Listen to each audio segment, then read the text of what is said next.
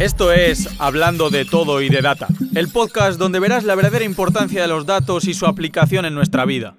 Mi nombre es Alfonso de Blázquez y puedes encontrarme como The Data Warlock en redes sociales. Hablando de todo y de data. Espera, espera. Hoy, antes de empezar con un podcast realmente interesante sobre posicionamiento web, mm, SEO, quiero darte las gracias. Sí, a ti, por invertir tu tiempo en este podcast y en mí. Hace poco hemos llegado a 10.000 reproducciones totales en este podcast. Una cifra que todavía no me creo y es gracias a ti. Así que quería que lo supieras, que te lo agradezco de corazón. Te dejo con el podcast. Disfruta de mi voz filtrada, que tuvimos bastante polvo por Madrid estos días. Hablando de todo y de data.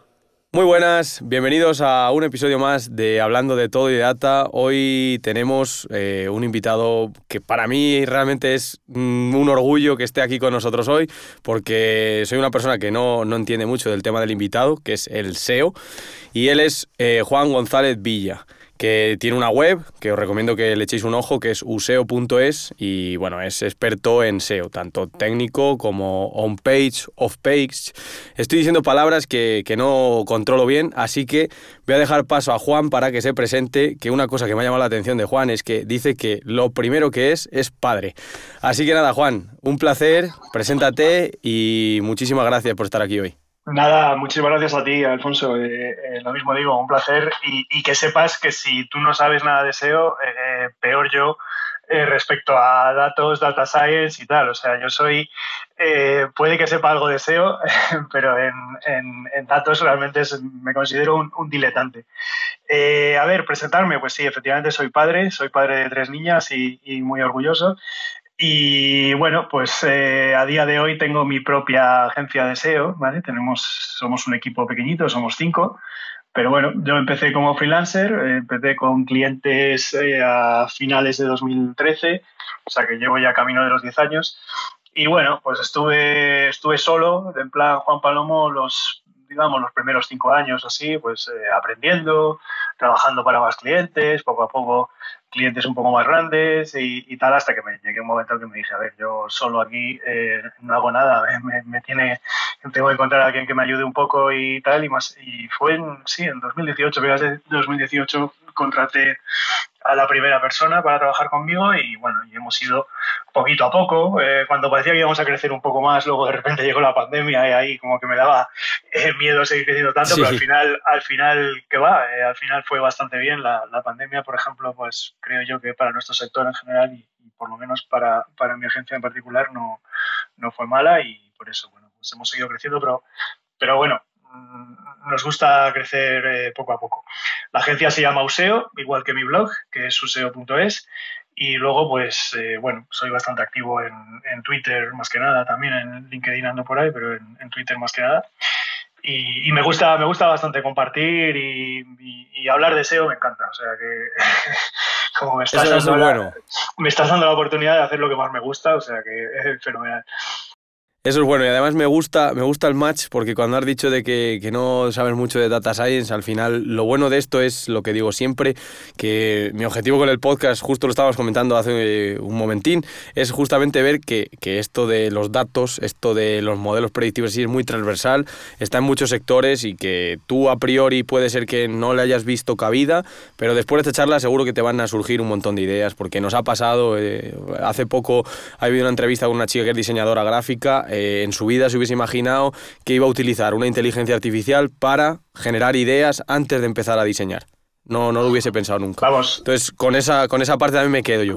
No me cabe duda, ¿eh? O sea, yo eh, eh, no sé más a día de hoy, pero, pero, pero deseando saber más y, no me cabe duda de que, de que va a ser muy importante en este sector como en, como en la mayoría, ¿no? Y, que sí que el futuro pasa por aquí y que cuanto antes eh, nos familiaricemos con esto y sepamos más, mejor. Bueno, pues para romper un poquito el hielo, Juan, te voy a hacer una pregunta muy típica ya en este podcast, que es ¿qué habilidades caracterizan a Juan?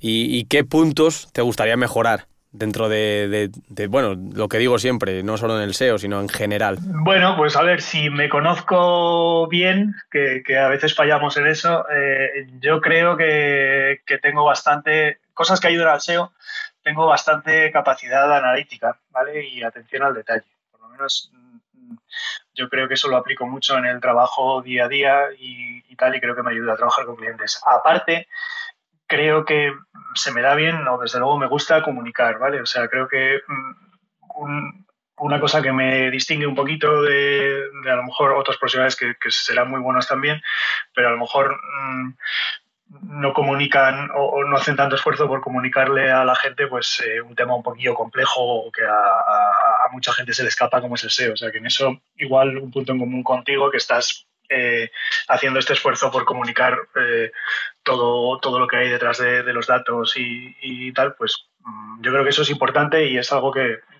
que creo que a mí me aporta un extra. ¿Cosas a mejorar? Pues a ver, hay muchísimas. O sea, te puedo. Igual que te digo que es buena la capacidad analítica, también te digo que una cosa mala es el, peligro de, la parálisis por análisis, ¿no? O sea, por, analizar tanto las cosas que al final no. No arrancas. no empiezas a tomar acción y tal. O sea, eso muchas veces yo he notado que me, que me retrasaba y tal, ¿no? Y parecido. Eh, bueno, pues el perfeccionismo, eh, dificultad para delegar, eh, ya he explicado al principio que yo tardé cinco años en empezar a crear un equipo, cuando tenía que haber creado probablemente al año o a los dos de, estar trabajando solo, ¿no? Incluso, te digo también, a veces saber cuándo parar en una determinada tarea o proyecto, ¿no? O sea, llega un momento en el que ya no aportas realmente valor por mucho que sigas pensando sobre eso o trabajando sobre eso, hay que decir, mira, esto está hecho, está hecho al, al 90% y, y fenomenal. Siguiente cosa, ¿no? Yo sé que esas cosas a veces me cuestan un poquillo, pero bueno, eh, son cosas de la personalidad. Eh, eh, es como un Juan que, estabas contando esto y, yo me sentía bastante identificado. Porque al final en el Machine Learning, pues hombre, nunca se va a predecir algo al 100%, ¿no? Nunca, nunca, o sea, siendo realista, nunca vas a conseguir una predicción del 100%, pero la buscamos. Entonces ese saber cuándo paras y cuándo dejar de darle vueltas es, es complicado, es complicado. Bueno, Juan, pues yo personalmente sí que es verdad que leo mucho sobre SEO y, me gusta porque es esto de, hoy quiero salir el primero, quiero posicionarme bien en las webs, pero quiero que de tus palabras y con tu experiencia nos, cuentes qué es eso del SEO, qué, qué, pasa con el SEO, si hay diferentes tipos. Eh, un poquito explicado por alguien que está metido de verdad y que nos va a contar las cosas claras. Vale, bueno, pues el SEO de, manera muy, muy básica o muy en la esencia, eh, lo que es es tratar de mejorar o optimizar o preparar al, al, máximo posible una página o un sitio web para que posicione bien en los, en los buscadores, ¿vale? Para que aparezca lo más alto posible y tenga la mayor visibilidad posible en cualquier buscador. La mayoría de los SEOs trabajamos más que nada con Google porque es el, es el buscador generalista ¿no? Eh, más usado con una, con una cuota de, de, uso en España eh, alucinante, ¿no? el 95% del, del uso diario o así. Pero bueno, pero también está, no cabe duda de que también se puede hacer SEO para YouTube, SEO para el buscador interno de Amazon, eh, eso también es SEO, ¿vale? O sea, el hecho de que tú eh, eh, busques qué, términos está usando tu audiencia para encontrar algo que, tú tienes y esos pues los pongas en, las, en los campos clave, ¿no? En, en, tu listado, ¿no? Por ejemplo, tienes un producto en Amazon, pues tendrás que poner el título adecuado. Si lo llamas producto 1, no te va a encontrar nunca nadie. Pues para Google es un poco lo mismo. Para tu web tienes que asegurarte primero de que sabes cómo los usuarios buscan algo y luego ese conocimiento que has, que has extraído de cómo buscan, eh, aplicarlo a, tu web. ¿vale? En cuanto a tipos, has hablado de on-page, de off-page, de, técnico. Eh, bueno, eh, sí, efectivamente, de, toda la vida se, ha hablado de esa distinción de on-page y off-page, que on-page es las cosas que tú controlas, las que están en tu página, en tu sitio, ¿vale? Tu contenido y tal, y off-page es lo que otros dicen de ti, ¿vale? Google se hizo el buscador número uno porque aplicó un algoritmo que se llama PageRank, que básicamente dice que cuantos más enlaces hay apuntando hacia una página y más importantes son esos enlaces, pues mejor, mejor va a posicionar esa página, ¿vale?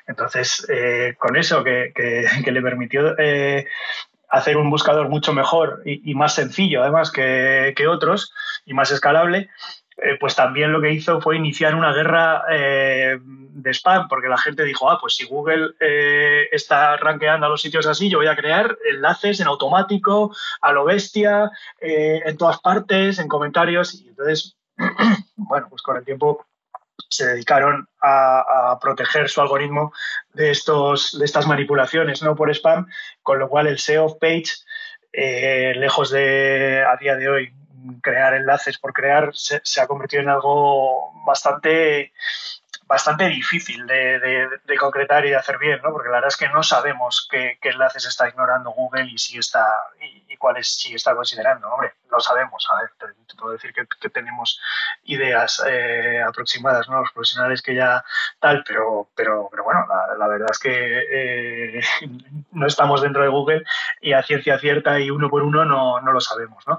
Entonces, yo eh, soy un SEO que se centra más en el SEO page. ¿vale? Además, el SEO page se ha ido haciendo más complicado también, sobre todo por lo que es la parte técnica. O sea, eh, em, es, es, muy común que haya sitios que, que, generan partes de su contenido mediante scripts eh, en JavaScript, por ejemplo, y tal, y eso a veces da problemas a Google y tal, entonces ahí es donde entra, a ver, pero esto Google es capaz de rastrearlo bien, que quiere decir que, sea capaz de ir pasando página por página y cogiendo el contenido que hay y tal, y luego es capaz de indexarlo y de, eh, bueno, pues ahí eh, ya te digo que se complica la cosa, ¿no? o sea, un page en teoría pues debería ser muy fácil, pones tu palabra clave en tu título, la mencionas en el contenido y tal, y luego en la práctica pues es bastante más complicado. Yo estoy más especializado en esa parte de SEO. Me parece súper interesante. He apuntado tres cosas que tengo que, tengo que lanzarte, pero las tengo ya por dentro. Primero lo del PageRank de, de Google. Me parece súper interesante porque yo, sin saber nada de SEO, yo he estudiado la métrica PageRank y la he estudiado en teoría de grafos. Sí, sí, sí. Porque al final, eh, esto parece una locura de, bueno, el SEO, posicionar, no sé qué, pero al final eh, las URLs son webs que están apuntándose unas a otras. Y al final lo que hacen es formar un grafo de relaciones. en plan, yo te apunto a ti, tú a mí, es bidireccional, no es bidireccional. Entonces al final es una métrica que mide cuántos enlaces entran y salen muy simplificado, igual me he pasado. Y el, peso, y el peso de los enlaces que entran y salen, sí.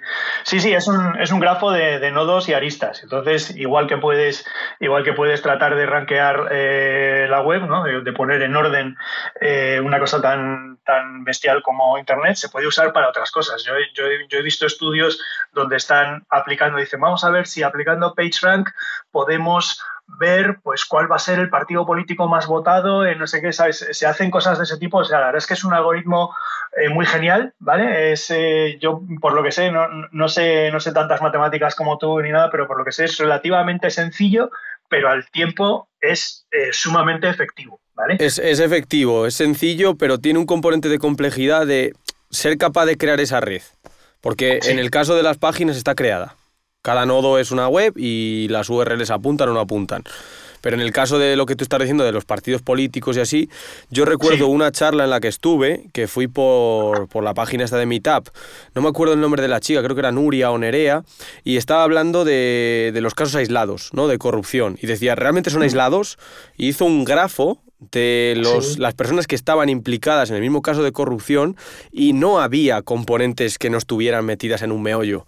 Entonces, claro, hablar de casos aislados pues, no, era, no era correcto, realmente. Pues, pues sí, pues eh, sí, la verdad es que además hay un... Eh, es, es, muy aplicable a muchas cosas. Y la verdad es que para, para Internet pues fue, fue súper efectivo y hay un componente que lo hemos hablado que es que eh, realmente Google en el fondo no necesita rastrear y tener dentro de su grafo el 100% de la web, sino que le vale con tener el 90, el 92 o una cosa, sea, eh, un número que ya se acerque bastante al total, ya le vale para determinar que que eso es así. O sea, que el, que el 10% que no ve o al que no llega no va a cambiar mucho la situación de cuáles son las páginas más importantes y cuáles son apenas importantes y tal, ¿no? Porque, porque bueno, como sabes, es que se crean diariamente eh, cientos de miles, eh, millones de páginas nuevas y a Google no le da tiempo a meterlas todas en el grafo, pero ellos saben más o menos que la parte que sí que tienen controlada, que, la, además que la rastrean con mucha frecuencia, ¿no? Y, están continuamente refrescando su índice y tal,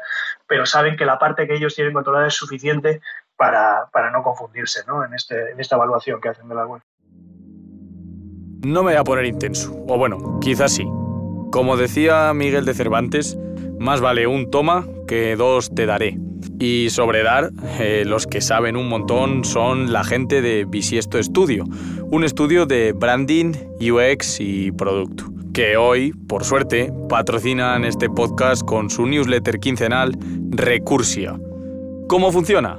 Muy sencillo, te apuntas a su newsletter y cada 15 días recibes más de 20 recursos de diferentes temáticas.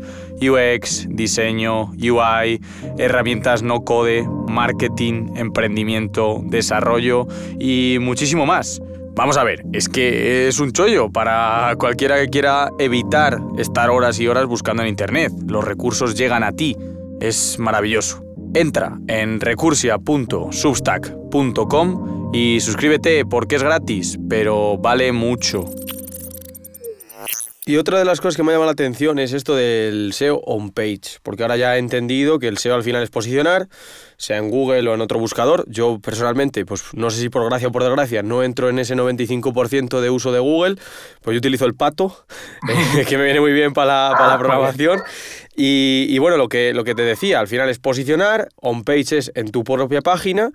Y yo me ha venido la analogía a la cabeza de yo cuando empecé en LinkedIn y quería buscar empleo, al principio que está uno empezando, pues coño, te interesa salir en ciertas palabras. Y yo, sin tener ni idea de SEO, lo que hacía era cuando subía mi imagen de perfil, le cambiaba el nombre. Y en vez de poner imagen, pues ponía ciencia de datos y lo metía ahí. Y no sé si eso son componentes del SEO on page. Efectivamente, estabas, estabas haciendo SEO y estabas haciendo SEO page. Eh, efectivamente es eh, un poco todos los documentos que sean relevantes y todos los campos eh, de estos documentos que, Google puede estar mirando o el, o el, algoritmo, en ese caso de, LinkedIn, puede estar mirando, que tú mm, los, los optimices sin entrar tampoco en la sobreoptimización. O sea, imagínate que tú hubieras puesto en tu imagen, que, oye, si pongo data scientist, subo unos, unos puestos en el ranking.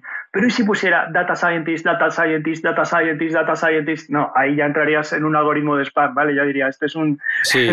este es un, un, spammer, está haciendo lo que se llama keyword stuffing, ¿vale? Que es eh, eh, llenar de keywords un, un, texto. Hay un momento en el que lo llenas tanto de keywords que la, la señal pasa a ser menor que el ruido, ¿vale? Es decir, al final el, contenido valioso ya está totalmente eh, eclipsado por tu intento de posicionar más alto. Y entonces eso acaba, eh, te acaba saliendo el tiro por la culata, ¿vale? Y, Google o cualquier otro algoritmo te, te, pasa para atrás porque se da cuenta. Sí, lo va a penalizar.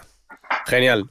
Pues bueno, hemos estado, la verdad que nos hemos extendido bastante en, el momento actual, he sido muy preguntón, pero siempre me gusta preguntar al invitado, eh, ya que de hecho llevas cinco años, estabas diciendo, con, y ya con equipo, eh, llevas tiempo ya trabajando, me gustaría siempre hacer como un timeline, en este caso del SEO, es decir, cuál ha sido el panorama pasado, qué pasaba antes, cómo, qué está pasando ahora y, y bueno, también que te aventures un poco, porque obviamente nadie predice el futuro, pero que te aventures y digas, pues yo en el futuro creo que va a ir por ahí.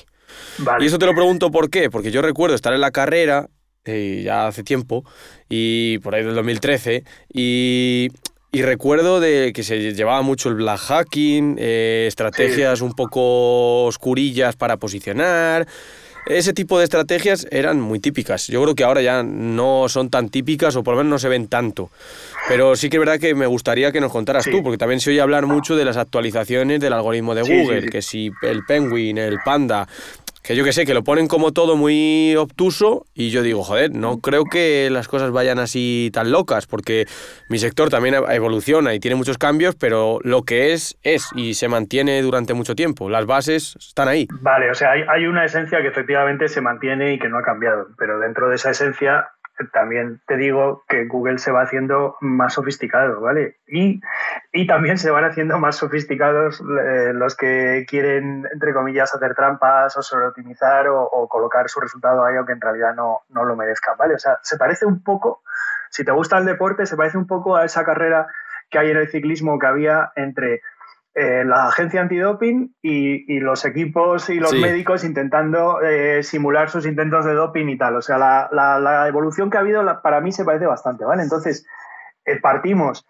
de un principio, Google empezó a hacerse el, el, buscador más, más usado y más común pues a principio de, de los 2000, ¿vale? Digamos que en, que en, España seguramente entre el, el, el 2000 todavía era eh, algo un poco raro usar Google, pero para el 2002 o así ya, ya prácticamente todo el mundo estaba usando Google, así del 2002 al 2004, digamos que son eh, los años en los que Google se fue haciendo con el mercado, y ahí, pues claro, el, el, que supiera un poco de esto y se hubiera dado cuenta que esto iba por PageRank y tal, sabía spamear a Google, ¿vale? Entonces ahí podías por medio de enlaces, podías aparecer, no, no, había que hacer nada realmente muy difícil. Incluso se daba eso del, eh, se llamaba el eh, Google Bombing y tal, que era que si tú le ponías muchos enlaces a alguien con un anchor text, con un texto ancla determinado, o sea, tú podías poner pues yo creo que se lo hicieron a, George Bush, eh, le, ponían un, le ponían un montón de enlaces con el texto ancla payaso, ¿no? O clown en inglés. Entonces buscabas en,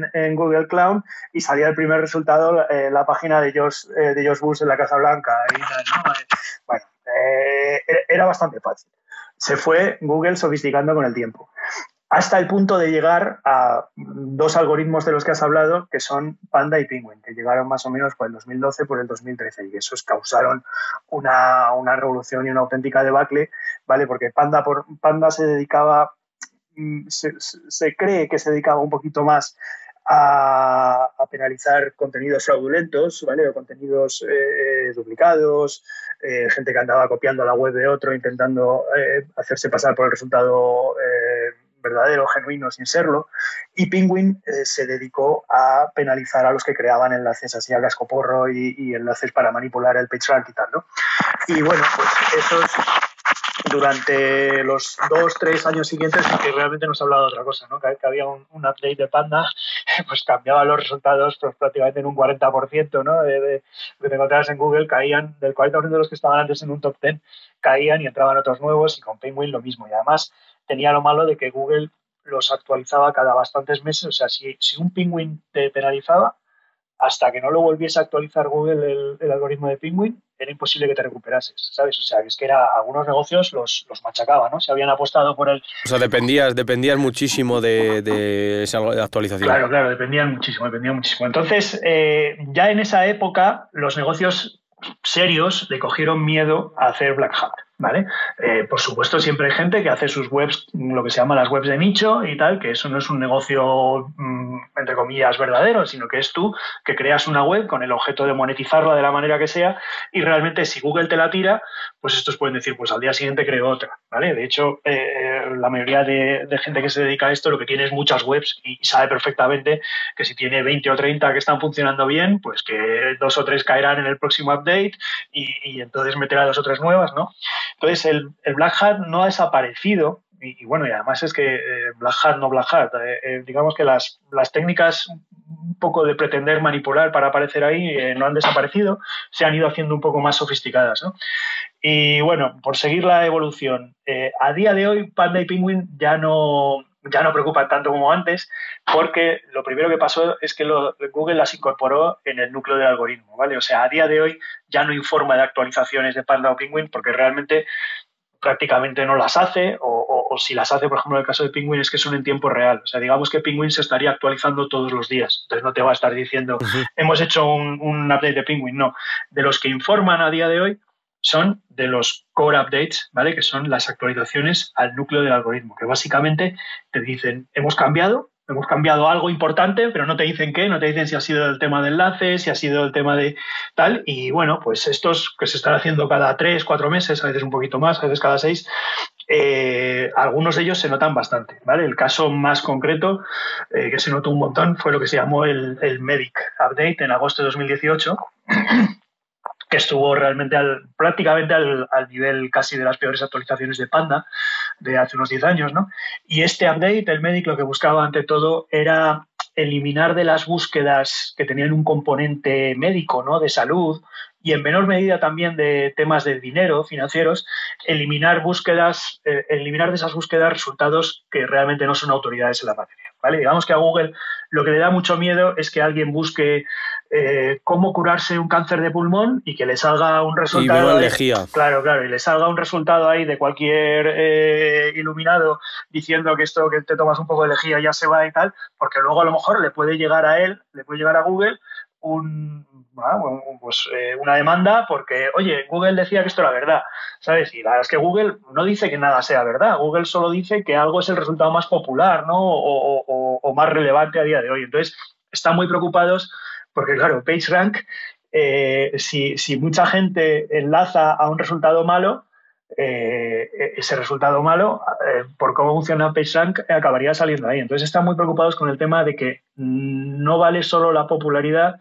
sino que tiene que ser cierto, ¿vale? Desde el punto de vista científico y tal y cual. Entonces llevan bastantes años trabajando en cómo incorporar esto, cómo compatibilizar esto con el resto de algoritmos que tienen y tal, y no es nada fácil, pero la verdad es que a, raíz del Medic Update se nota que han dado un paso adelante en esto. Y luego ha habido sucesivos core updates, ¿vale? Actualizaciones de estas al núcleo que, han ido por el mismo lado, no han sido a lo mejor tan bruscas o tan, que se pudieran notar tanto, pero que iban por el mismo lado de seguir refinando eso, de oye, pues nos quedan en ciertas búsquedas, todavía nos quedan ahí unos cuantos vendehumos y, y esto hay que, hay que seguir refinándolo y, y pues esa, esa es un poco la, digamos que la época en la que estamos ahora, ¿no? O sea, ahora estamos, eh, por ejemplo, ahora mismo eh, sabemos que dentro de poco va a venir otra actualización del núcleo y, a ver qué nos depara. Eh, eso preocupa, ¿no? qué?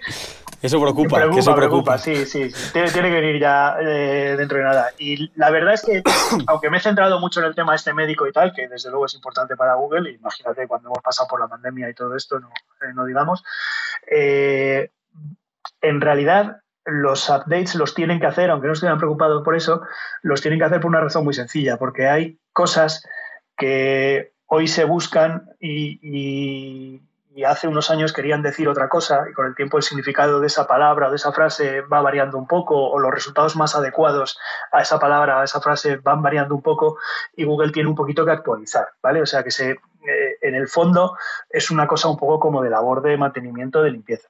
Y estos, además, hay que decir que estos son como grandes updates, como updates más bruscos y más notables, pero que realmente ellos están haciendo pequeñísimas actualizaciones todos los días. ¿eh? O sea, eh, es que todos los días lanzan varias actualizaciones, pero no informan de ellas ni nada, porque son cosas eh, tan pequeñas, tan concretas, y además que si informasen tendrían que dar información específica y no quieren, ¿vale? O sea que, pero, pero vamos, que está en constante actualización y además también en, el, en cómo se presentan los resultados, siempre estás viendo cambios, ¿no? O sea, si buscas en Google, tú a lo mejor no te, has dado cuenta, bueno, no lo usas tantos y dices que usas DuckDuckGo, pero la gente que lo use diariamente se va a dar cuenta de que van saliendo como nuevos modulitos, de que ahora presentan los resultados de otra forma, de que ahora lo que antes era azul ahora lo ponen negro, una de las quejas más típicas de la gente que hacemos SEO es que, por ejemplo, los anuncios cada vez como que los camuflan más y los hacen más parecidos a los resultados orgánicos que no son de pago, ¿no? Antes ponían, te lo ponían con un fondo naranja. Anuncios. Los anuncios, todo, todo con un fondo naranja y ponía ahí como anuncio súper distinguido y tal. Eso del fondo naranja hace tiempo ya que lo quitaron, tiene el mismo fondo blanco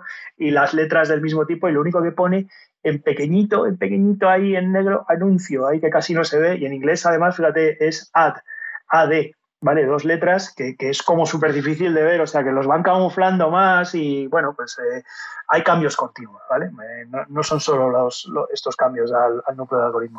Y sobre el panorama futuro, Juan, ¿tú cómo crees que de aquí cinco años va a estar el posicionamiento en general? No solo en Google. Bueno, a ver, yo vidente, vidente no soy. Vidente no, me, somos, no podría ganar la vida como vidente, pero vamos, sí que te digo que a día de hoy eh, Google está trabajando mucho, mucho en lo que más tiene que ver con lo tuyo, ¿vale? En algoritmos de, inteligencia artificial, eh, machine learning, que, siempre han estado ellos bastante a la cabeza. Y, la, idea general es que eso va a ir cada vez más eh, hacia ahí, ¿vale?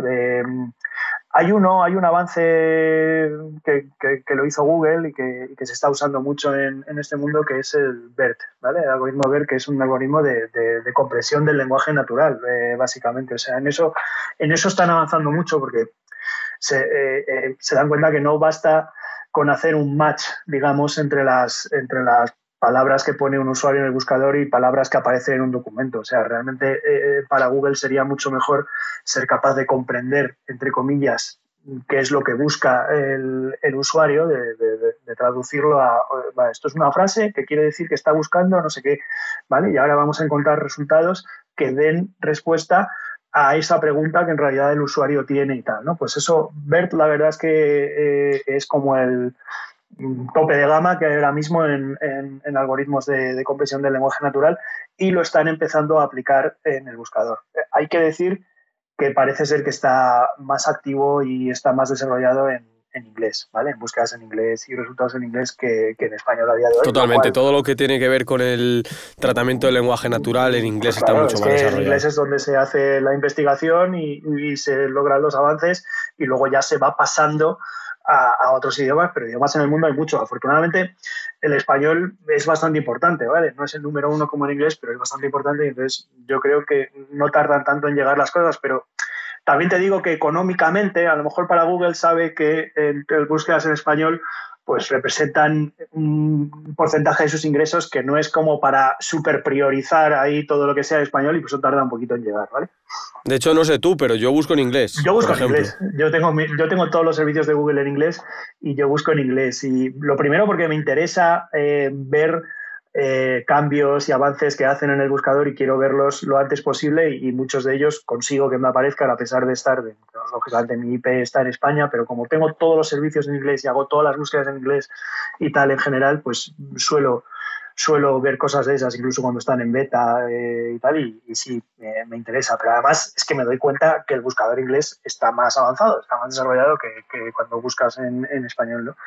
Y luego hay otra cosa eh, más reciente aún que se llama MAM, MUM, o sea, así como mamá, que es un poco como ya el, el BERT con, con esteroides, ¿no? Que, que, bueno, que es, es ya como va hacia esa visión, ¿no? Hacia esa especie de, eh, como, como el robot de, de 2001, de una Odisea del Espacio de Hal, que, es alguien con quien puedes hablar, ¿no? O sea, que básicamente puedes, eh, puedes decir, oye, ¿qué tipo de botas estarían bien para ir a, trepar el Kilimanjaro, ¿no? Entonces, que, que Man va a coger todos esos todos esos conceptos, esas entidades que hay ahí, entenderlo todo y buscar a ver cuál es el mejor resultado, cuál es el mejor documento, incluso aunque esté en otro idioma, ¿vale? A lo mejor te responde con un idioma, eh, o sea, con un resultado que estaría en, en francés, pero te lo pasa a español. Bueno, eh, como mucha, mucha, mucha tralla ahí y muy futurista, pero esto no está integrado en la búsqueda a día de hoy.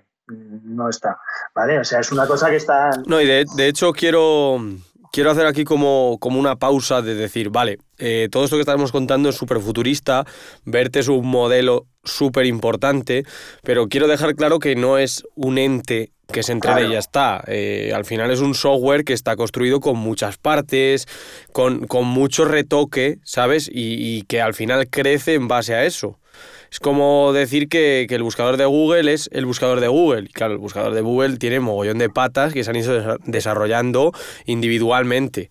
Y al final... ellos dicen que se, que se forma de millones de algoritmos. Claro, claro. de, pequeños algoritmos juntos, combinados entre ellos. Y sí, y lo de, efectivamente, lo de BERT y MAM es así. Al final depende de, del corpus que, con el que haya sido entrenado eh, y ese corpus no, no, no, puede ser infinito, no, no puede saberlo todo. A día de hoy no hay, no hay, no hay ni puede haber una inteligencia artificial que, que, tenga todos, todos, todos los conocimientos humanos ahí metidos y que sea capaz de entenderlos todos. Y de, no, y de hecho hay mucho avance y por ejemplo GPT-3, el modelo este que lanzó OpenAI, es, es increíble. Si, si yo soy el primero que lo reconoce, que crea cosas brutales, pero lo ponemos demasiado futurista.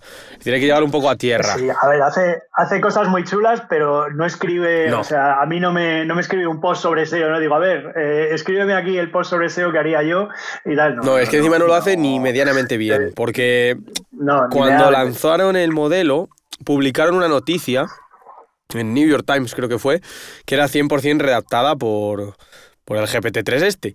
Y claro, la gente flipando, diciendo, joder, tiene coherencia, no sé qué. Y luego tú leías cómo habían generado la noticia y cada párrafo era individual. Y luego habían cogido... Claro, era como, como prueba y error, prueba y error, hasta que quedaba algo que ya, que ya molaba. Y habían dicho, ah, vale, pues engancho esos cuatro o cinco párrafos y ya sí, pero al final siempre hay una persona ahí utilizando esto como herramienta, que eso es lo importante. Pero vaya, yo creo que ahí estamos un poco de acuerdo, ¿eh? En el, yo creo que también va a ir por ahí. Está verde, está verde. Nosotros hemos experimentado con esto desde que salió, eh, gracias a un compañero que me metió en la beta de, OpenAI primero y entonces en la interfaz de, GPT-3 probándolo y tal, aunque era muy difícil de usar, yo y luego ya vinieron eh, las, eh, las herramientas comerciales, ¿vale? Que se alimentan de la API y, te hacen tal. Esas están bien, pero están, están mejor, primero en inglés, desde luego, mucho mejor que en español, y segundo, para cuando el uso sea más específico, ¿no? O sea, eh, hay, hay unas que puedes decir, quiero que me hagas el titular y la descripción de un anuncio para Google Ads o para Facebook Ads.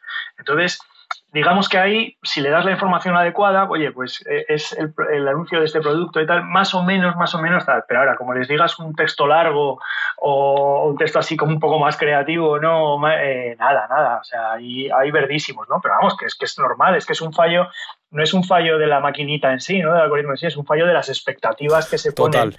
La, expectativa que se genera es de que ya no vas a tener que escribir más, que va a escribir el, nombre, no, o sea, eso no puede ser así. No, y vamos rápido, ¿eh? que, que estamos avanzando a unos pasos increíbles pero muchas veces creemos que vamos más rápido de, de, lo que realmente es. O sea, hay que también poner un poquito los pies en la tierra. Sí, sí, totalmente. Sí, eh, llegar va a llegar. ¿Vale? Pero, pero por lo que vemos a día de hoy, esto no es una cosa que quiere decir que dentro de dos meses todos los redactores del mundo van a estar sin trabajo, ¿vale? No, no, es así. Que nos pasa igual a, los programadores, ¿eh? que ahora hay una cosa que se llama Codex, que también está utilizando GPT-3. Sí, claro, es, es eso, pero para programar. Tú le dices el lenguaje natural, el código que quieres que te genere y te lo genera, ¿no? O sea, pero bueno. Y bueno, y está el Copilot este de, de GitHub, que es una extensión para programar y está muy bien, ¿eh? que yo lo uso. Pero a ver, está bien pero como no tengas tú la cabeza clara de cómo quieres programar y no sepas programar, no programas. Claro, programas. Si tú no tienes la base, esto no va a programar ¿eh? Eh, por ti solo, claro. Y esto igual, si tú no sabes hablar en un post sobre SEO, te puede dar ideas GPT-3, pero no te va a generar el artículo. No, no, no, no. no.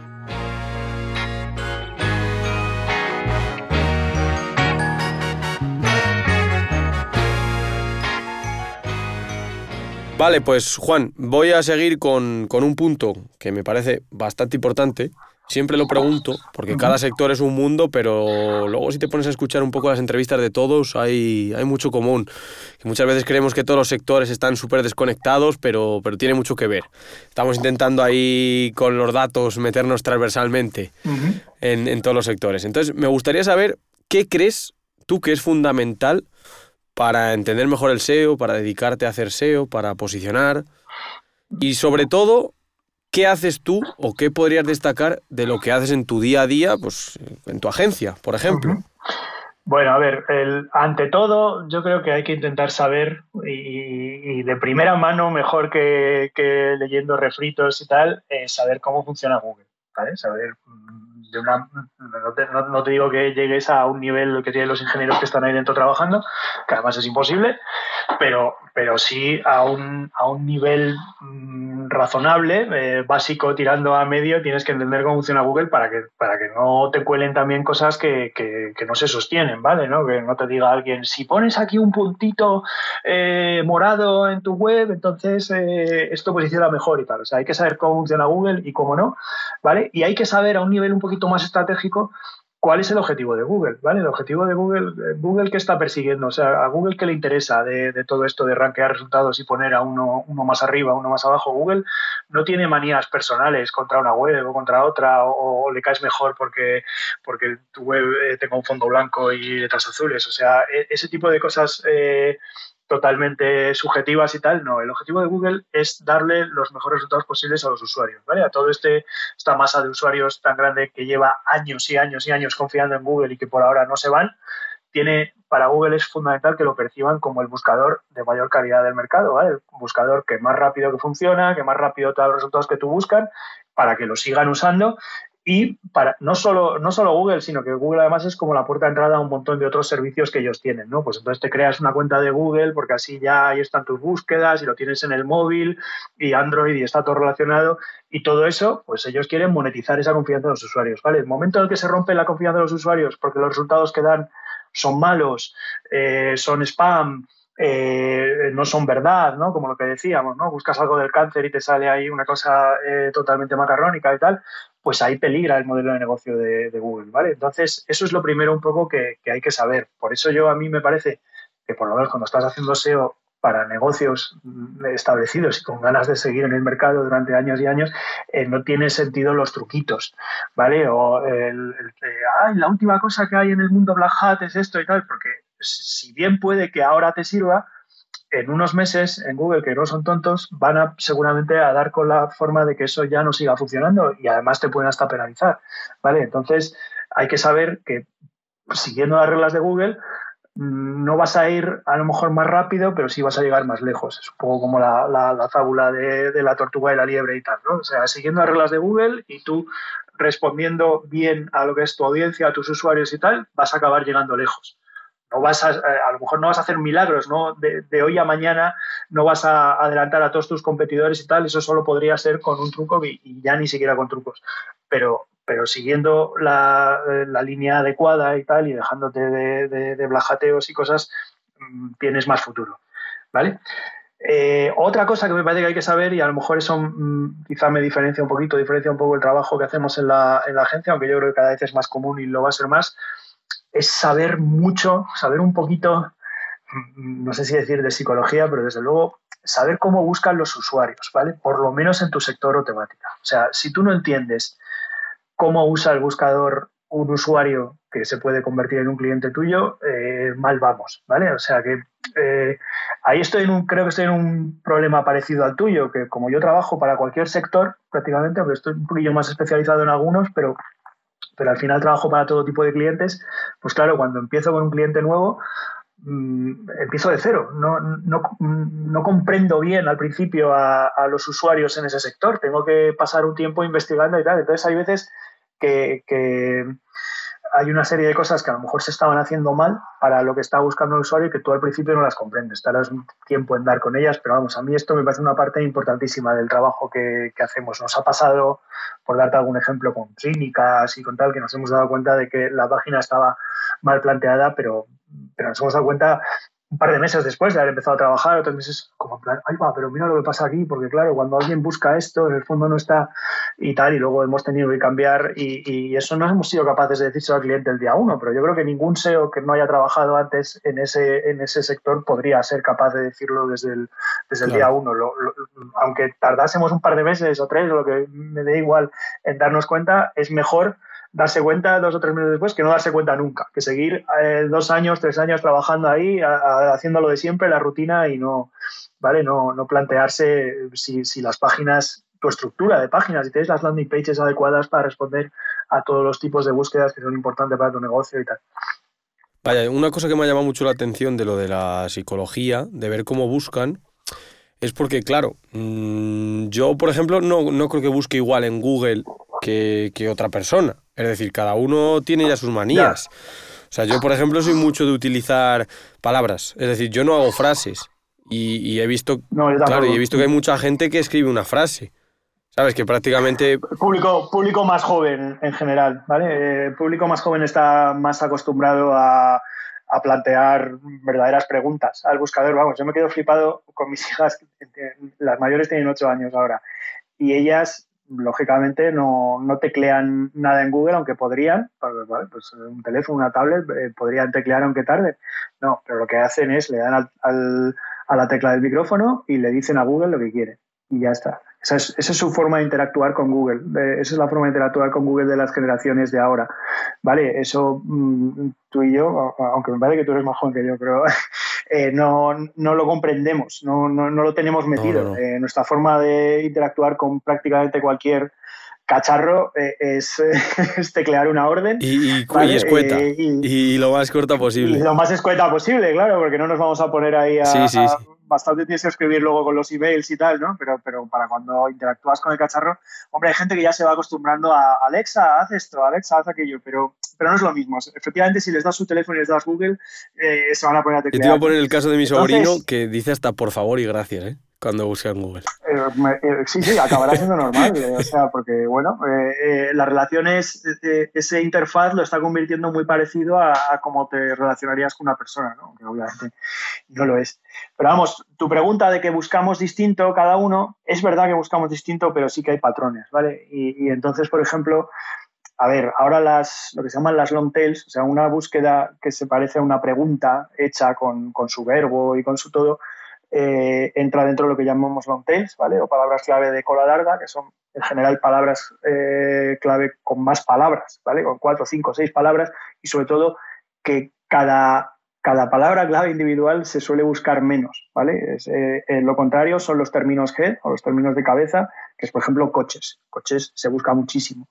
Lo que pasa es que, claro, cuando pones coches en el buscador, eh, eh, hombre, te puedes, te puedes pensar que el que pone coches quiere comprar un coche, pero eh, a lo mejor solo quiere ver vídeos, imágenes o vídeos de coches. No, no, no, es un tío que está ahí para comprarse el siguiente coche, ¿no? Mientras que una búsqueda más larga como por ejemplo, pues, oye, yo qué sé, eh, Opel Astra 1.8 TDI año 2018, eh, tamaño del maletero, ¿vale? Pues eh, eso ya te da muchísima más información sobre la persona que ha hecho esa búsqueda, ¿no? Entonces, sí, ya sé que, cada uno busca unas cosas y tal, pero hay que tratar de ser capaz de extraer lo máximo de las búsquedas que, que en, la, en las que estás trabajando y tal, ¿no? O sea, el tío ese que busca el tamaño del maletero, ese probablemente está mirando de comprar, ¿vale? Eh, el modelo que ha dicho y, y, para él es un factor importante el tamaño del maletero. Entonces, el, vamos, yo no trabajo ahora mismo en el sector de coches y tal, pero te quiero decir que a esas búsquedas habrá que tratar de responder de,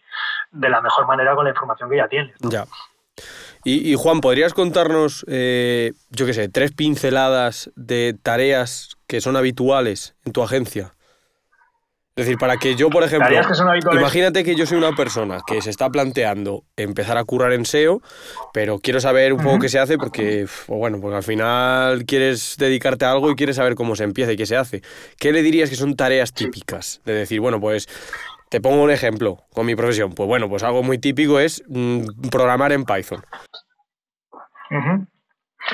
Vale, pues una, mira, muy típica, muy típica es rastrear como si tú fueras Google todo un sitio, ¿vale? Que eso se hace con unas herramientas que se llaman crawlers, ¿vale? O rastreadores. El más conocido de todos es Screaming Frog, que es una ranita ahí, eh, el logo es una ranita verde y tal. Y ahí lo que haces es en vez de comportarte como un usuario, hacer que esa máquina se comporte exactamente igual como, como se comporta Google cada vez que rastrea tu sitio, que es que va siguiendo enlaces, ¿vale? Va siguiendo enlaces y extrayendo los, todos los campos relevantes de cada, de cada URL o de cada página que se va encontrando en su camino hasta que ya al final ya no hay más páginas de ese sitio por rastrear, ¿vale? Y así esto te permite muchísimas cosas. Esto sirve para hacer auditoría, eh, lo que llamamos auditoría, que es un proceso de cuando entras con un cliente nuevo, eh, a ver cómo está, a ver cuáles son los puntos más débiles, ¿no? En los que hay que hacer más trabajo y tal, pues eh, es fundamental hacer el rastreo. Si no es rastreado como Google, ninguna auditoría vas a hacer ahí, ¿vale? Pero sirve para otras cosas. Sirve, por ejemplo, también para ver cómo es tu competencia, cómo ha estructurado tu competencia a su sitio, o para estos que se dedican a hacer webs de nichos y webs automáticas y tal, para extraer información es muy común pues rastrear Amazon, rastrear eBay para, para hacerte tú como una base de datos de productos con la cual luego tú vas a hacer una especie de web que, tiene todos esos productos y, los mandas a Amazon para, para, ganar dinero con afiliación y tal. Bueno, eh, para un montón de labores, lo de rastrear como si fueras Google es fundamental. Vale, otra labor fundamental es para hacer investigación de palabras clave o keyword research, eh, pues nada, te vas a la herramienta que tú quieras y pones una serie de palabras clave y a partir de ahí vas encontrando más o también haces eh, investigación de palabras clave a partir de un competidor, ¿vale? Es decir, imagínate que tú estás empezando en un sector y determinas que el líder en ese, en ese sector a día de hoy es la web X y pues nada, metes en una herramienta como, como son SEMrush o como es Hrefs o Sistrix o incluso el planificador de palabras clave de Google también, ¿vale? Eh, metes ahí el dominio de tu competidor y te va a sacar todas las palabras clave que posiciona a día de hoy. En qué posiciones las posiciona, qué tráfico estima que le da cada una de ellas, eh, luego también ya entramos en, todo eso de los módulos de la SERP, que la SERP es la página de resultados de Google, te dice, pues en esta palabra clave está apareciendo el módulo de vídeos, está apareciendo el módulo de imágenes, están apareciendo anuncios pagados, está apareciendo preguntas frecuentes, no sé qué, y tú con todo eso eh, lo que te haces es un, un esquema, ¿vale? O una especie de mapa del, sector competitivo, de las palabras clave a las que puedes aspirar y, cuál sería el tipo de contenido ideal para, atacar esas palabras clave. ¿vale? Luego otra, otra labor muy típica es como eh, mostrarle cuando un cliente todavía no tiene web está, o está desarrollando su siguiente web, ¿vale? Si, si quiere hacer un, rediseño, una nueva web, eh, los SEOs le podemos indicar un poco la arquitectura ideal ¿vale? Para, para, poder hacer SEO bien en esa. La arquitectura es el, bueno, la estructura de las páginas, ¿vale? ¿Qué páginas aparecerían en el menú principal de la web? A, qué, a, qué, a, qué, otras páginas enlazarían a su, web, a, su vez cada una de esas? Y tal, ¿no? Pues eh, hacer un estudio de arquitectura y una propuesta de arquitectura es, es, algo también muy, muy típico. Pero, pero se tiene que sustentar también en, en que hayas hecho una investigación de palabras clave previamente, porque no puedes decir, a mí me parece que la la mejor arquitectura sería esta. Y ya está. Y, vas y te confundes porque, porque no, no, sabes qué están diciendo los datos sobre qué palabras, qué palabras claves son las más buscadas. Debo decir que este es uno de los errores más comunes cuando se lanza una web, ¿vale? Hay mucha, hay gente que dice, a ver, ¿qué tengo que hacer para lanzar una web? Bueno, pues eh, tengo que recurrir a un diseñador web o una agencia que de diseño web que me la haga bien y tal. Y la agencia de diseño web le suele decir al cliente, ¿qué arquitectura quieres? ¿Vale? ¿Qué páginas tenemos que crear y tal? Y el cliente dice, bueno, pues en mi sector se busca esto, se busca aquello. Con la idea que él tiene en la cabeza de cómo es su sector, le dice a la agencia de diseño web que la haga, ¿no? Como hágase. Y, tal. y luego se hace, esa web se lanza y no recibe ningún tráfico orgánico. Y entonces ahí es cuando dice, Joder, ¿y por qué no recibe ningún tráfico orgánico? Y entonces, claro, eh, acaba recurriendo a alguien como, como nosotros, a una agencia de SEO, a un freelancer SEO, y freelancer SEO se da cuenta de que las páginas que se han creado no tienen nada que ver con cómo son las búsquedas de verdad en el sector, ¿no? Es que en tu sector lo que más se busca es no sé qué y tú no has creado ninguna página para, para, esa palabra, que en cambio estás hablando de no sé qué, que, que es marginal, que no se busca nada, ¿vale? O, o, has puesto, has llamado a esto, has llamado tienda, has llamado, has puesto a la página, le has llamado eh, tienda y aquí has puesto productos. Y claro, esos son términos genéricos que, que, Google eh, no puede hacer nada con eso. ¿no? nada y que ya, ya entiendo. claro, vale, es, es, es, muy típico todas estas cosas. Tareas muy curiosas, ¿eh? Mira, me ha llamado mucho la atención lo que ha dicho al principio la ranita, que no, no, no recuerdo el nombre del software, ya luego, luego te pediré un correo para dejar en las. Eh, Screaming Frog. para dejarlo en las. Rana, rana que sí, para dejarlo en las notas del capítulo, pero eh, bueno, yo parte de las tareas que hago cuando creo un modelo, una de ellas en algunas ocasiones es web scrapping, que al final es descargar información de webs. Y por lo que he entendido, este Screening Frog, pues al final lo que hace es buscar las URLs y, justo, justo es eso, o sea, lo que hace es scrapear las URLs y, y recorrerlas todas. Que de hecho Igual cuando salga el capítulo no, pero ahora mismo los alumnos que tengo en esta edición están con, están con eso, están con eso, están aprendiendo a hacer web scrapping con, con un par de software de, de propio Python, de bibliotecas. Qué bueno. Qué bien.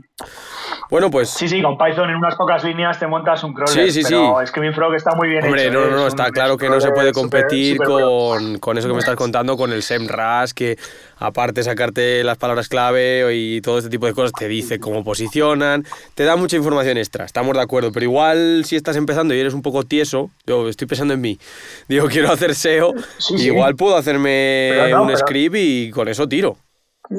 Sí, sí, sí, es que es una maravilla el poder eh, tener las, la habilidad para tú montártelo, ya te digo, con unas pocas líneas de código, aunque no sean unas pocas, me da igual, pero vamos, que, que, es una maravilla poder montar esas herramientas tú y no tener que, no tener que pagar por ellas y tal. Pero bueno, la verdad es que eh, por otro lado, también te digo que, pasa lo contrario, que la industria de herramientas SEO está bastante madura, hay muchos productos muy buenos, hay una gran competencia, o sea, si, si yo qué sé, si empiezas una agencia y ves que no te puedes permitir pagar al principio SEMrush o otra, lo que sea, pues siempre hay alternativas un poquillo más baratas y que funcionan bastante bien, ¿no? O sea, es, es un sector que está, que está muy bien a día de hoy.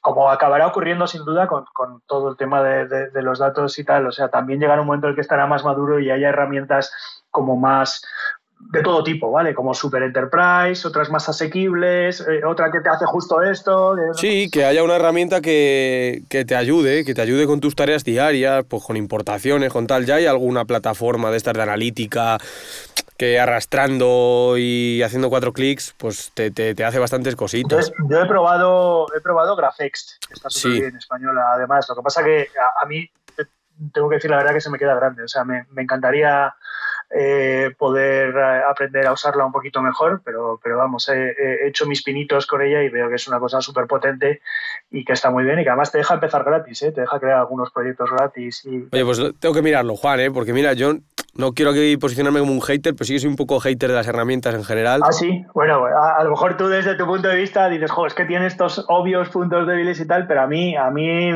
desde fuera me, me pareció que estaba que estaba súper bien. No, no, no, no, si no es por eso, es porque en general las que he probado pues no he estado cómodo y al final me resulta casi, o sea, tardo más. Es decir, joder, eso, me da rabia. Es decir, Tardas más en aprender a usarlas, ¿no? Que... Sí, sí, sí, sí. En, si tardo más en usar la herramienta que meterme yo aquí a tirar código y luego las visualizaciones que crean y tal, pues tampoco son Mm, suficientemente buenas como para que me compense, pues, pues me tira un poco para atrás. Pero mira, me va a apuntar Grafex porque no, no la he usado nunca. Sí que he oído hablar algo, pero nunca la he usado. Entonces me, la voy a apuntar para ver si, si le ha hecho un cacharreo y, sirve, vaya.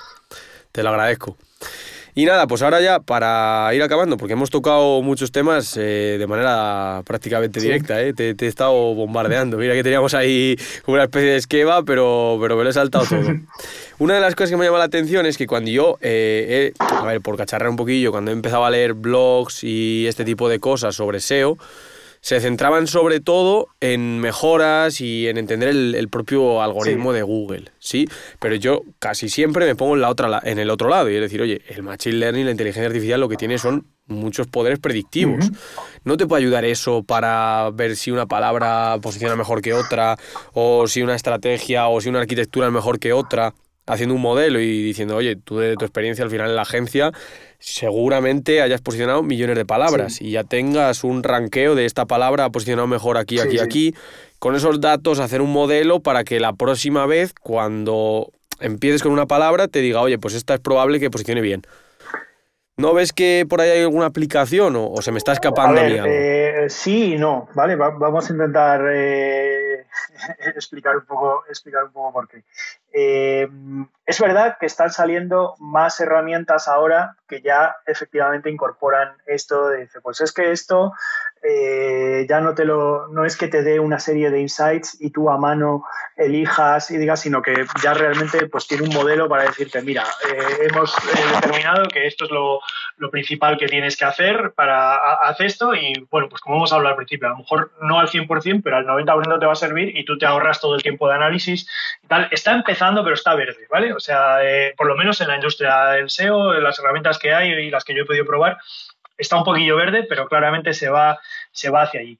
Por otro lado, ¿por qué es normal que esto esté verde y que no haya empezado antes y tal? Pues bueno, porque es que lamentablemente eh, por el gran número de factores que pueden influir en esto, ¿vale? Porque el algoritmo de Google está hecho así, y no solo por el gran número, sino por los continuos cambios, ¿vale? Porque a lo mejor hacemos un modelo que a día de hoy está bastante bien, pero como en tres meses Google cambia algo que ya nos deje cojeando el modelo, eh, ya no es lo mismo, ¿vale? O sea, eh, por ejemplo, un poquito en el cuestionario que me habías puesto me, me, dabas el ejemplo de lo de podemos mirar los asuntos del email y el CTR que logra ese email. Perfecto. Eso, eso está muy bien y están haciendo ya algunas cosas parecidas, que es decir, que si tú pones cierto título y cierta descripción en tu resultado, eh, cuál es el que va a conseguir mejor CTR en Google y tal, hay cosas que, ya está trabajando en, ese tal. Pero intentar llevarlo más lejos, porque en el SEO hay muchas más cosas, pues eh, es bastante difícil, ¿vale? Digamos que en el caso de asunto y asunto del email y CTR mm, hay poquitos factores que, pueden, que pueden influirte y en, verdad es fácil sacar un, modelo eh, en torno a eso pero la verdad es que en CTR en relación al, title y la descripción, pues, eh, pues es que ahí hay, hay, muchas más cosas, ¿vale? O sea, es que eh, es, manipulable en, cierto punto. Lo podrías llegar a poner a, bots o usuarios a hacer clics en resultados concretos, pero, pero eh, pero no solo eso, Juan, porque aunque haya muchos factores, si eres capaz de extraer esos factores te puede ayudar. Voy a, voy a hacer un poco de rebobinar porque hemos hablado de lo del CTR y igual ha quedado entre nosotros. sí, es verdad, igual, hay un montón de gente escuchando y ¿de qué están hablando? Pero ¿qué pasa? Que, nos hemos puesto ya a hablar de nuestras cosas y, simplemente es que lo, que lo que le comentaba a Juan es que hay una aplicación muy clara de un modelo de, de Machine Learning que es, oye, a partir del asunto de un correo, el texto del correo, ciertas palabras, la hora del envío, el tipo, eh, ciertas características, ver qué porcentaje de clics eh, tiene ese correo. Ese modelo se puede crear. Para crearlo, obviamente, hay que tener datos. Tienes que tener una base de datos con correos. Y yo decía, eso no se puede extrapolar a posicionamiento o a, clics en, en, tu resultado. Y lo que yo me imaginaba es, oye, yo sé que en el SEO influyen muchas cosas, pero ¿hay factores que tú seas capaz de extraer? Que no solo sea el title y la descripción, como estabas diciendo tú, sino puedo extraer eh, URLs, puedo extraer metadescripciones, puedo extraer de alguna manera la arquitectura de la página web para saber, con esa información, quizás sí que se puede hacer algo, aunque no sea 100% preciso, porque eso obviamente va a tener variabilidad, mm. seguro. Sí, a ver, yo creo que sí, y ya te digo que sé por lo menos de un, caso, de una herramienta que, está intentando ir por ese lado.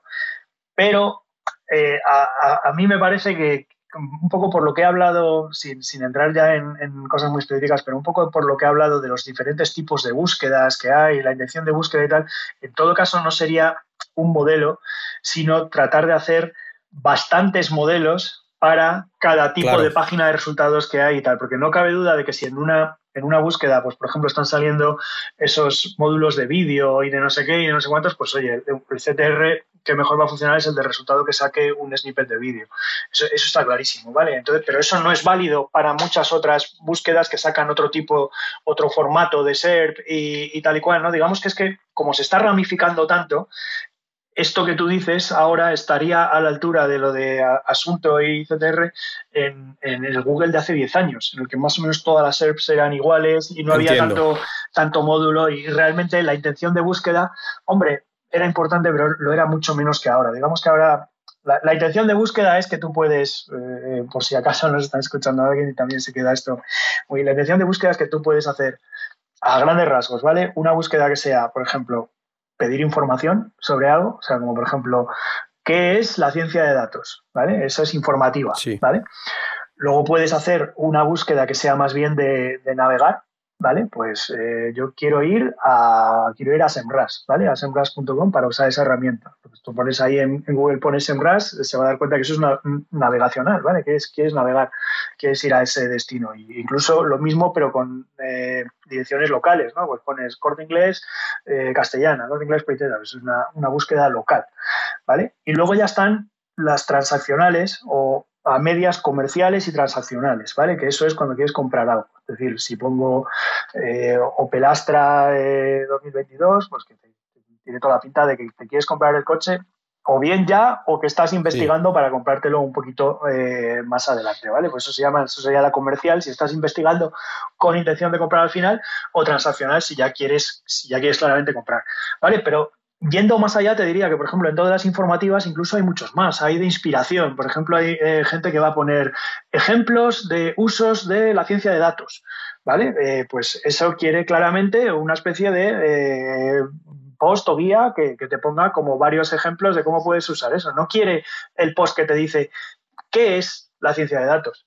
No, quiere eso, ¿vale? Quiere, quiere otra cosa distinta. Ya, quiere saber ejemplos. Entonces, bueno, mm, ya por todo esto te das cuenta de que lo que funcionaría bien, ¿vale? Un tipo de, una combinación, algo que puedas sacar ahí, eh, unos factores que te ayudan a, tener un buen CTR y a funcionar bien en un tipo de búsqueda, a lo mejor no funciona nada en, otro tipo de búsqueda. Entonces, como mínimo deberíamos estar creando a lo mejor un modelo por, por intención de búsqueda y, yo te digo que va, que va incluso más allá, no solo por intención de búsqueda, sino por módulos que de verdad Google muestra en la SERP y tal, pero vamos, eh, es mejor que no hacer nada, desde luego, o sea, yo, creo que sí que... Aquí, aquí, por ejemplo, Juan, creo que me faltó un matiz.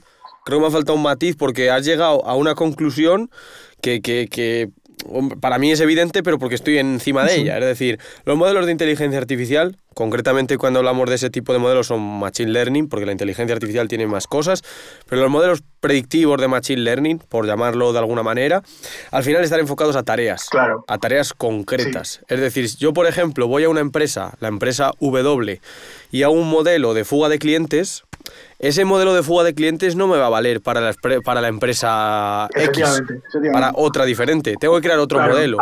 Por eso, eso que tú estás diciendo de los tipos de búsqueda, totalmente de acuerdo. Evidentemente, para la empresa que tú estés haciendo un tipo deseo, te valdrá un modelo, para otro tendrás que hacer otro. Totalmente de acuerdo, o sea, al final hemos acabado estando de acuerdo porque es, es, es, eso, o sea, por ejemplo, donde sí que sería aplicable, cuando hemos hablado del SEO para Amazon, que al final Amazon únicamente rankea productos, yo creo que ese tipo de herramienta dentro del SEO del busca, para buscador interno de Amazon es perfectamente eh, plausible y sería efectiva porque te podría decir, mira, ese título que le estás poniendo al producto y esa pequeña descripción corta y tal no va a funcionar bien.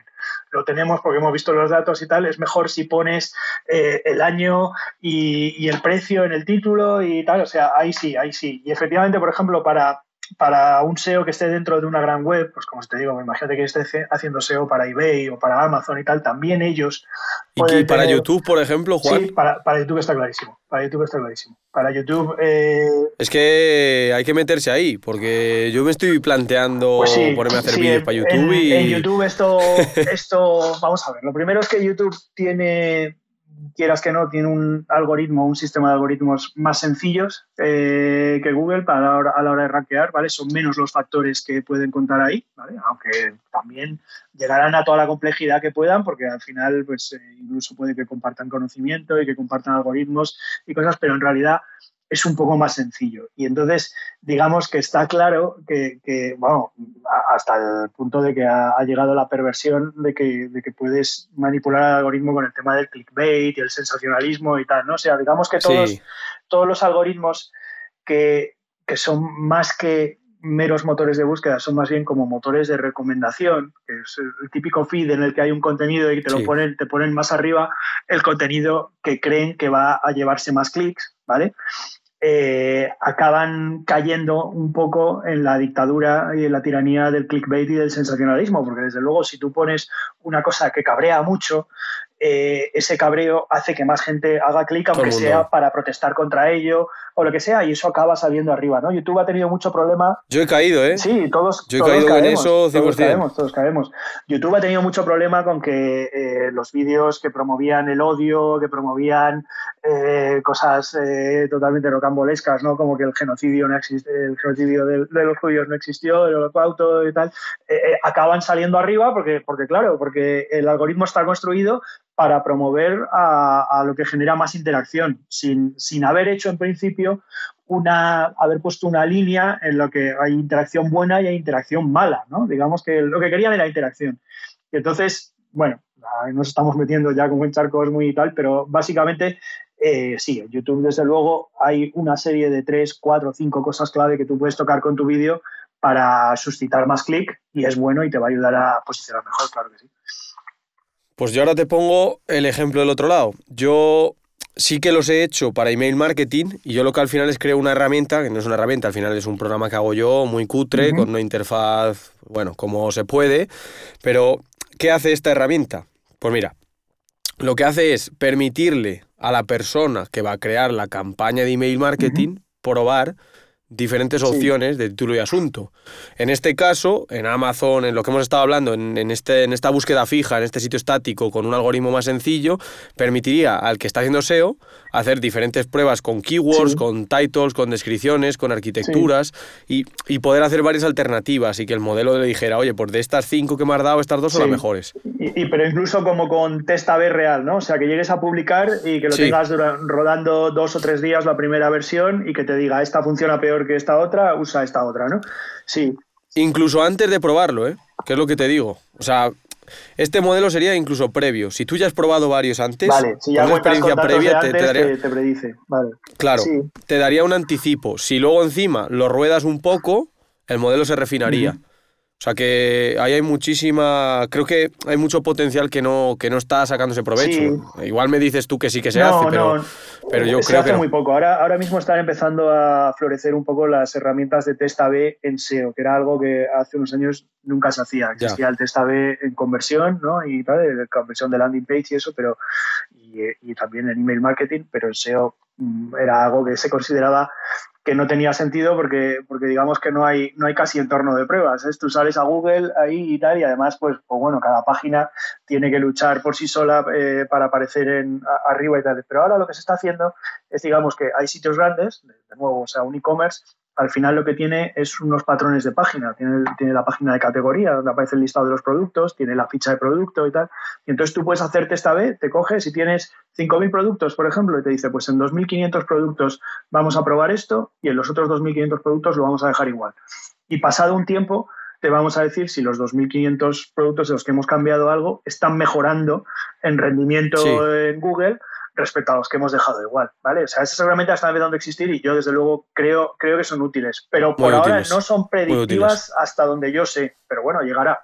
No, desde luego, desde luego, pero ya te, te lanzo ahí la, la, idea para que la agencia lo, lo deis una vuelta sí. porque creo que, creo que es importante y creo que estas cosas, creo que en SEO y en un montón de sectores digitales se habla mucho de los modelos los guays, ¿no? Como el GPT-3, voy a generar copies automáticos, voy a hacer no sé qué, pero modelos que realmente están testeados de Machine Learning, pues es que una regresión logística o una regresión lineal, que son cosas que son muy básicas, estadísticas, te sirven para hacer predicciones de este tipo. Cuando tú tienes bas bases de datos sobre cómo han posicionado ciertos títulos y ciertas descripciones. Mm -hmm. O sea que está muy bien. Oye, pues a lo mejor tenemos, tenemos que ver cómo, cómo lanzar una, una herramienta para la industria y, y tal, ¿eh? O sea que...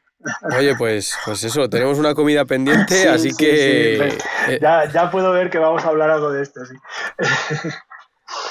Tiene toda la pinta. Bueno, Juan, pues estamos terminando, nos queda siempre el final, que es siempre pido lo mismo y digo, ahora volvemos un poco a tu parte más personal y, y me gustaría que dieras una recomendación.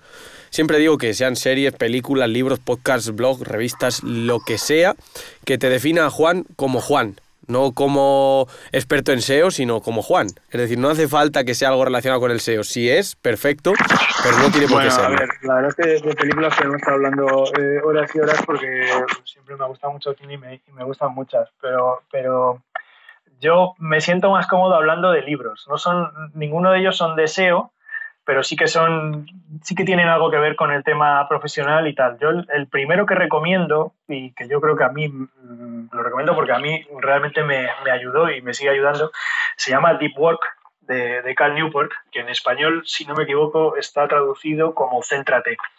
¿Vale? Y, y, este libro, pues lo que dice, ah, igual ahora ya no parece tan revolucionario, pero cuando salió hace unos cinco años, realmente lo que decía era que, que estamos en un mundo eh, que la distracción es súper común, estamos ahí las redes sociales, los mensajes de WhatsApp, no sé qué, y así no se puede trabajar. ¿vale? Este libro dice que para trabajar hay que, hay que aislarse de todo eso durante un tiempo, oye, no, no, no, no, completamente toda la vida, pero tú te tienes que poner a trabajar de manera concentrada en una cosa que es difícil, esto en tu trabajo es que tiene que ser así. Yo creo que tú no podrías estar trabajando en un modelo eh, predictivo si estuvieras continuamente respondiendo a, a, notificaciones de tal. Y bueno, pues la verdad es que esto, ya digo, hoy creo que más gente lo va comprendiendo, pero cuando salió estábamos en el, en el cenit, ¿no? Ahí de, de, Facebook, de Instagram, de WhatsApp, de, todo esto, y la verdad que yo creo que que, todo el mundo, quien más, quien menos, lo sufría un poco. Y bueno, pues a mí mm, eran cosas que intuitivamente ya, ya comprendía o tal, pero la verdad que el libro te da prácticamente un sistema para seguir para, para oye, eh, si quieres avanzar en tu carrera, eh, tienes que hacer esta serie de cosas, tienes que intentar Foco. desafiarte a ti mismo, ¿no? Eh, trabajar, intentar trabajar todos los días una hora o dos en cosas que son difíciles y que te exigen eh, mentalmente y tal, y eso solo se hace con el 100% de tu atención. Y luego ya el resto te puedes dedicar a tareas un poco más ligeras, más distraídas, que si respondes mails, que si no sé qué, pero lo que no se puede es intentar hacerlo todo al tiempo, ¿vale? O sea, así no, no, no, vamos a ningún lado y, y tal. Entonces, bueno, a mí me, me, me gusta recomendarlo porque estoy muy de acuerdo. Luego, Cal Newport ha escrito varios libros siguiendo por el mismo lado. El, el, último de ellos se llama Un mundo sin email. O sea, ahora está abogando porque tratemos de, de, de quitarnos el email de encima, que no, que no estaría mal, pero vamos, es, es una lucha bastante, bastante titánica. Y el otro que voy a recomendar, se lo conoces seguro y lo habrás leído cientos de veces, es El Cisne Negro de, de, Black Swan, ¿vale? De, Taleb. Que bueno, a ver, es un libro que tiene grandes apasionados y grandes detractores, ¿no? Hay mucha gente que dice, ah, es un coñazo, o sea, para lo, para lo importante que hay en el libro te cuenta hay unos rollos y tal, a, mí Taleb me gusta, pero es un tío difícil. Es un tío exhaustivo, ¿no? a ver, yo, yo reconozco que, me lo, que, me lo, pasé muy bien leyendo el libro y aprendí mucho eh, con todo, hasta con las historias de la guerra del Líbano, si quieres, ¿no? O sea, eh, eh, yo soy una persona así con mucha curiosidad y la verdad que me, me gustó mucho todo el libro, pero vamos, está claro que lo importante eh, es el tema de, no dar por sentadas cosas si no, si no conocemos todo, que además conocer todo es, imposible, ¿no? El, hecho es imposible. que te ponga en un, en un estado mental de, que estés continuamente bueno, pues preguntándote si de verdad sabes lo que crees que sabes, ¿no? Y si de verdad se puede saber y, yo creo que es bastante importante para SEO y, para muchas otras cosas. ¿no? En, SEO. Y para la vida. En SEO durante años y años ha habido un montón de cosas que, simplemente se van pasando sin, estar realmente eh, bien contrastadas o tal, ¿no? Como no, hay que, hay que hacer enlaces. No, pero hay que hacer enlaces, eh, eh, ¿por qué? O sea, de verdad, y, todos los enlaces que has creado, has, has, visto, has tenido demostración de que verdad han funcionado bien y tal. No, no, pero hay que hacer enlaces, porque bueno, a lo mejor no todos los que hagas, pero, pero alguno de los que hagas va a salir bien, ¿no? Entonces, por eso, solo por eso nos dedicamos, eh, yo creo que las cosas hay que preguntárselas, hay que preguntárselas eh, mejor, más en profundidad y, bueno, y estar abierto a que no sean como tú creías que, que eran. Por eso me gusta mucho este libro. Oye, pues muy bueno, muy bueno. Y ahora el momento de mis deberes. Que últimamente estoy contento porque me lo paso muy bien con los invitados, pero estoy un poco cabreado porque me están dando un trabajazo tremendo, ¿eh? O sea, me cuesta, me cuesta encontrar invitados de lo que me, vamos, es que hace poco me han pedido que traiga a Fernando Alonso. Ah, sí. no, yo no... vamos a intentarlo, vamos a intentarlo, pero, pero está complicado. Así que, Juan, pórtate bien, sé benévolo. me toca preguntarte. ¿Tema o invitado? Yo si me pones invitado en bandeja de plata. tema, tema. Tú tema también. es que tú vas a conocer probablemente mejor a, alguien adecuado del tema que te voy a decir. A mí me gustaría hablar de algo que hemos tocado un poquito, que son los algoritmos que usamos todos los días sin darnos cuenta, ¿vale? Como por ejemplo, perfectamente el, teclado predictivo, ¿no? El autocomplete de, de Google. Eh, o incluso, si quieres, también me valdría y me interesaría de ambos o de alguno de ellos, de los algoritmos de recomendación, pues como recomendación de canciones, de películas, que pues lo que te encuentras en, el, en, Spotify cuando lo abres, o en YouTube cuando lo abres, o en Netflix cuando lo abres. ¿no? Esos, esos algoritmos de recomendación me, me resultan muy, muy interesantes. Creo que hay mucha ciencia de datos detrás, ¿verdad? y además, cuantos más, cuantos más usuarios lo usan, eh, eh, mejor funcionan. Eh, y, nada, me parece cualquiera de las dos cosas, ¿eh? o, algoritmos de recomendación o algoritmos de estos predictivos que usamos continuamente sin darnos cuenta. ¿no? El, el autocomplete que tiene el WhatsApp o, tal, eso me, me interesaría mucho. Vamos, que me traiga, me estás diciendo que me traiga al CEO de Spotify, de Netflix o de YouTube, ¿vale? Lo, que yo quiera. No hace falta que llegues al CEO, pero, pero oye, alguien que tenga suficiente información privilegiada, ¿eh? No, De hecho, mejor, mejor, alguien que trabaje, que trabaje con algoritmo directamente. Sí, eso es.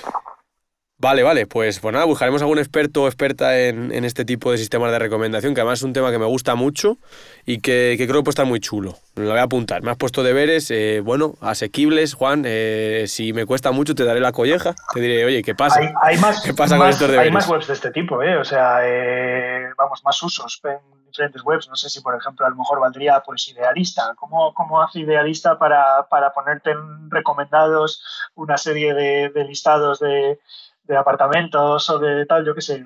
Sistemas de recomendación. genérico, venga, vale, me gusta. O, si no, predictivos. ¿Vale? O predictivos. Oye, pues muchísimas gracias, Juan.